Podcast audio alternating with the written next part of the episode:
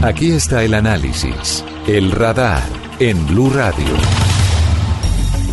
Una vez ocurrió la tragedia, el ministro de la Defensa Luis Carlos Villegas fue designado como el encargado de la reconstrucción de Mocoa. Recordemos que el ministro Villegas ya tuvo una experiencia similar cuando en 1999 ocurrió el terremoto del eje cafetero. Él fue el gerente del FOREC, del Fondo de Reconstrucción de la Zona del departamento del Quindío, de Risaralda, que se vio tan seriamente golpeada por ese terremoto y fue exitoso. Por eso le han encargado ahora esta responsabilidad. Señor ministro Luis Carlos Villegas, buenas tardes. Buenas tardes, me alegra volverlo a saludar. Ministro, estamos a pocas horas de que se cumplan 100 días de la tragedia en Mocoa. ¿Cómo va la tarea de la reconstrucción? Pues yo creo que va bien. Lo primero que esto, esta tragedia dejó claro eh, es que el país tiene instituciones para reaccionar ante tragedias naturales. Eso ha mejorado muchísimo desde el principio del siglo, cuando el terremoto que usted mencionaba.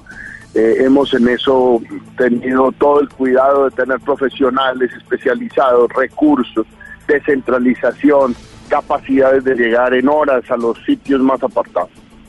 Segundo lugar, no hay que olvidar el tamaño de la tragedia, son 332 muertos y un número todavía muy alto de desaparecidos, eh, es decir, es una tragedia realmente desde el punto de vista humano eh, de una gran magnitud.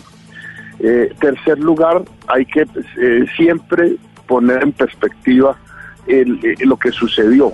Fue un aguacero de 126 milímetros en tres horas. Eso es realmente una cantidad de agua que genera una energía eh, absolutamente imparable, impredecible, no mitigable, en fin. Eso nos da para el futuro muchas enseñanzas de poder darle a esos ríos y quebradas la mayor, el mayor espacio posible por si vuelve a suceder, Dios no lo quiera, una cosa como esta, es un aguacero como este. Recordemos que el de Manizales fue de 156 milímetros, inclusive más grande que el de Mocoa, con los daños también conocidos en apenas dos o tres horas. Y en cuanto a la reconstrucción, desde el mismo momento en que conocimos la tragedia, se empezó por el presidente de la República a dar las instrucciones correspondientes para empezar a planear la reconstrucción de las cosas, primero las más básicas, que pudiera tener uh, Mocoa un servicio de electricidad que no solo fuera para responder al momento, sino una nueva subestación eléctrica y una nueva conexión, porque Mocoa es un centro de distribución eléctrica también para el Putumayo, parte del Huila. Eh, en el materia de acueducto, que la reconstrucción del acueducto nos dejara un servicio de agua segura, de agua potable, con mayor cobertura que el que tenía el acueducto antes de la tragedia, con mayor calidad de agua, y en esa también estamos. El hospital que tuviera una contratación más acelerada, su construcción como obra nueva y con todas las características pues tecnológicas de un muy buen centro que hubiera reconstrucción de colegios que se dañaron y poder adicionar alguna infraestructura nueva. Eh, poder reconstruir todo el alcantarillado que se dañó y hacerlo antes de la reconstrucción de las calles en la zona urbana. Y por supuesto un gran programa de vivienda que ya se empezó con las primeras 300 unidades. Seguimos con las siguientes 300 en un par de meses para 600 y luego para el año entrante estarán otras 600 para un total de 1.200 en el área urbana y unas 300 en el área rural. Y con eso, el, eh, digamos, el, el panorama de reconstrucción parecería ya bastante más claro. Estaríamos terminando, eh, o estará terminando Mocoa su reconstrucción en el año 19. Estamos en el diseño financiero de esa financiación para que sea una financiación acorde con las necesidades de cada ejecución presupuestal, 17, 18 y 19. Eh, y nos queda faltando una sola cosa grande, que es el estudio de mitigación, cuáles son las obras que hay que hacer en las cuencas altas de los ríos y quebradas de Mocoa para evitar que la energía del agua pues cause los daños que causó eh, esta avalancha de hace 100 días. De manera que yo creo que vamos bien, por supuesto la gente ha sufrido, eso es muy duro, eso tiene limitaciones inmensas, estar uno dependiendo de, un agua intermitente porque no, no hay servicio completo, eso apenas se va a solucionar yo creo el mes de julio, pero, pero ha sido realmente un ejercicio con la gente que me ha parecido eh, que revela muy bien la naturaleza de nuestros compatriotas allá, que son luchadores, que saben exactamente cómo es la vida dura. De manera que ese es como el resumen, Ricardo, de lo que estamos haciendo. Ministro, sobre ese estudio de mitigación de riesgos, ¿cómo van las cosas para evitar que esto vuelva a ocurrir? Porque lamentablemente aquí las tragedias son cíclicas. Hace 50 o 60 años se había presentado lo mismo que ocurrió ahora en Mocoa. ¿Eso cómo va? ¿Cuándo estaría listo para definir cómo va a ser la urbanización de Mocoa para evitar ese tipo de casos y de tragedias?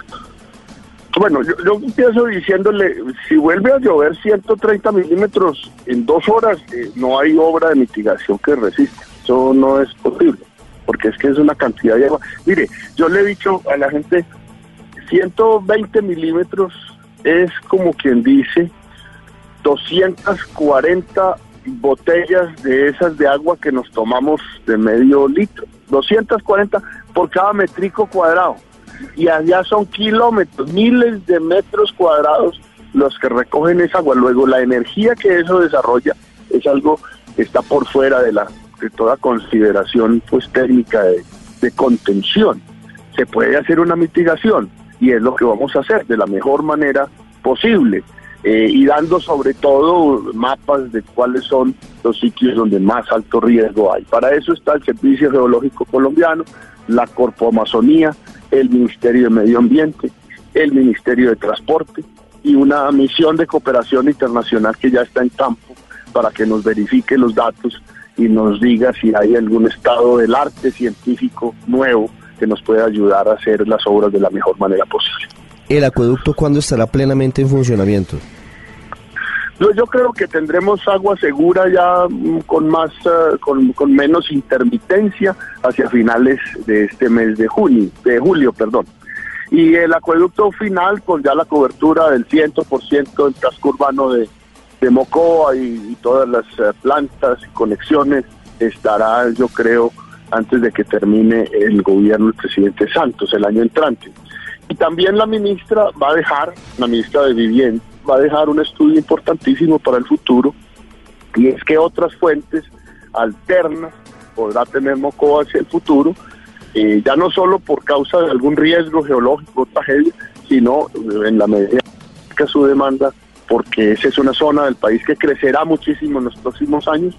Eh, en la medida que crezca la demanda, pues pueda abastecerse de otras fuentes hídricas.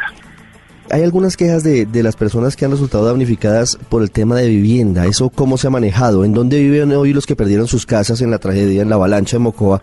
¿Y cómo se van a entregar las casas que están en construcción?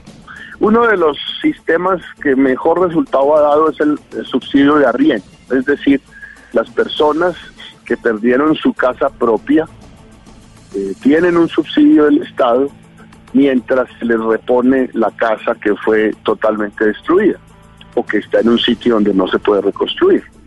Eso eh, está eh, funcionando muy bien, está presupuestado para unos 10 mil millones de pesos en los dos años y eso ha paliado mucho el tema de vivienda.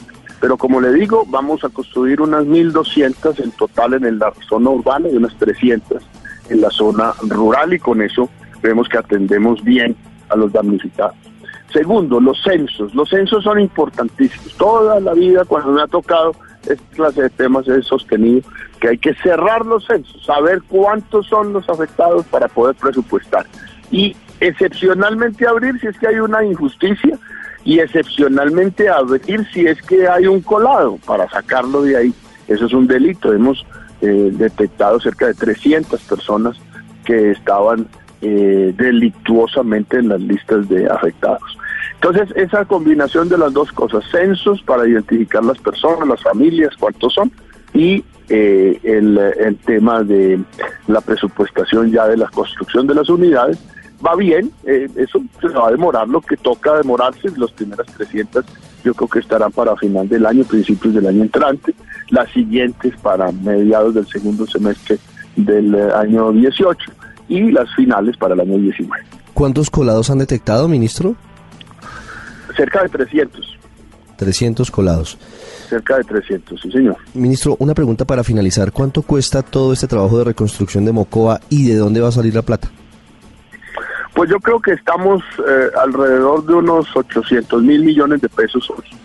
Están ya presupuestados eh, una gran porción de ellos, se adicionó eh, dinero para una porción adicional y vamos a acceder a un del Banco Interamericano de Desarrollo para el tramo final, especialmente para los temas de acueducto y pavimentación de la ciudad.